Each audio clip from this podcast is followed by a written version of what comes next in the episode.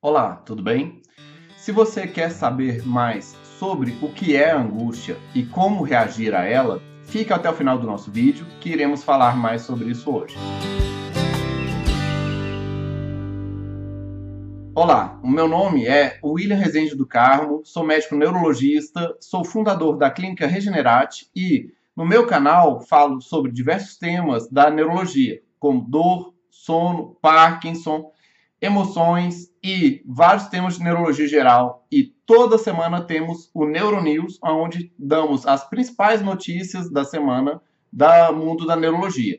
Se você quiser saber mais em novos vídeos, se inscreva em nosso canal, clique no sininho para receber a notificação de novos vídeos. A angústia é um sentimento que mesmo que ninguém nunca tenha definido para você, você sabe muito bem reconhecer que está ou quando está angustiado, pelo simples fato que você percebe que está sofrendo. A pessoa sabe que está angustiada quando tem algum sentimento negativo e esse está atrelado a uma carga de sofrimento.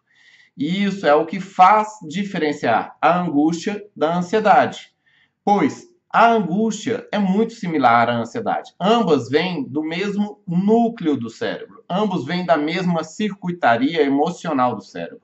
Mas a definição de angústia é quando sempre tem a emoção negativa associada ao sentimento de ansiedade. E sempre tem o sofrimento junto da ansiedade. A ansiedade nem sempre é negativa. A pessoa pode ter a ansiedade pelo Natal, a pessoa pode ficar ansiosa pela nova viagem, a pessoa pode ter uma ansiedade pelo casamento que está chegando, a ansiedade pode vir com coisas boas, a pessoa pode ter uma ansiedade pela partida do seu time, a pessoa pode ter sentimentos de ansiedade relacionados a coisas boas. A pessoa não vivencia uma experiência negativa, ela vivencia uma experiência de ansiedade, mas que ela fica ativa, que ela fica com maior energia e pronta para reagir com aquilo e não se sente que tem a sua integridade psíquica ameaçada. Já a angústia, ela é uma coisa mais implosiva. A pessoa está associada junto com um sentimento negativo. É o aspecto negativo, obrigatoriamente negativo da ansiedade associada a sofrimento, e não um sofrimento explosivo, não um sofrimento externo, é um sofrimento mais para implosão, para abafamento, aonde a integridade psíquica da pessoa está ameaçada. A angústia tem traz uma ameaça à integridade da psique da pessoa, o que a ansiedade normalmente não traz. Se a ansiedade está trazendo aspectos negativos é a angústia. E isso sim traz ameaça à integridade psíquica da pessoa. Mas, se a pessoa está vivendo uma ansiedade positiva, ou até mesmo uma ansiedade frente a, uma, a um evento negativo que a pessoa tem que reagir, por exemplo, está vindo o leão para frente dela, a pessoa está ansiosa com aquela situação, ela tem que saber lidar com aquilo. Mas isso é uma ansiedade no seu correto lugar, é uma ansiedade positiva.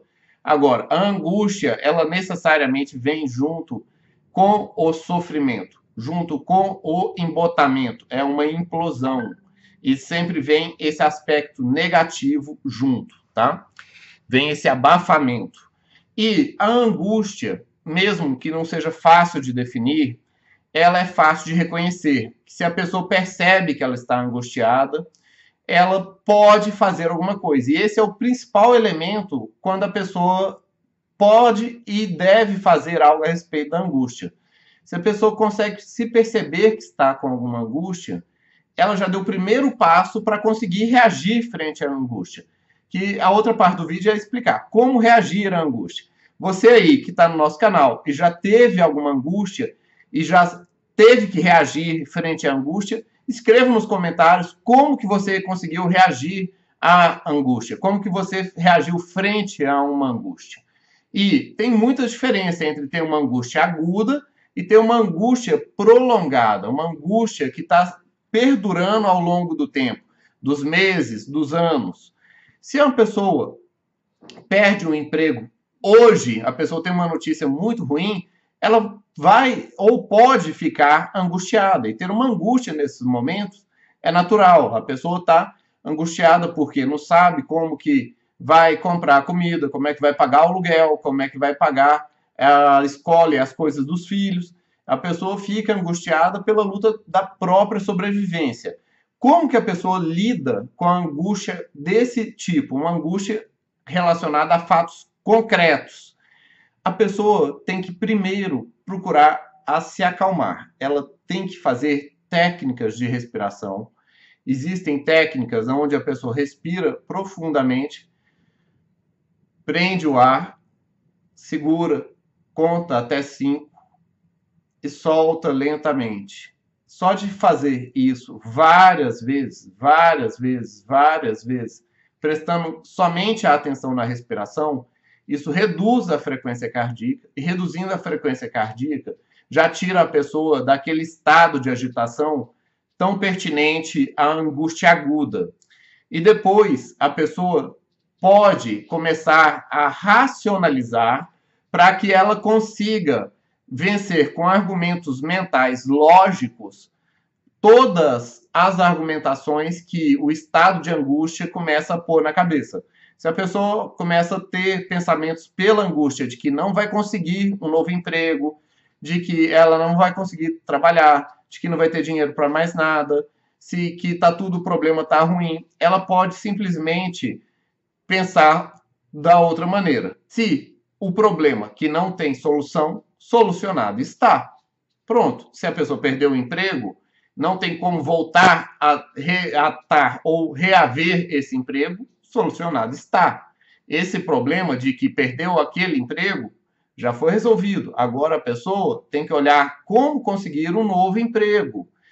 E é assim, a cada problema que a pessoa tem, se ela contrapõe com pensamentos racionais e pensamentos racionais fortes, ela consegue desconstruir os medos infundados. Ela consegue destruir a angústia que aflige a pessoa.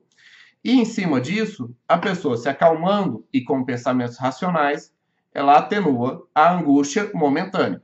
Mas se a angústia é de longa data, é de longo prazo, ou simplesmente ela passa de mais de um mês de angústia, é uma angústia crônica. Nesses casos, é extremamente importante buscar algum médico ou neurologista ou psiquiatra para avaliar a possibilidade de algum tratamento medicamentoso, pois um cérebro que está angustiado a tanta longa data, dificilmente ele reverte a angústia sozinho, pois ele já passou mais tempo fazendo pensamentos de angústia, sentimentos de angústia, do que estando normal.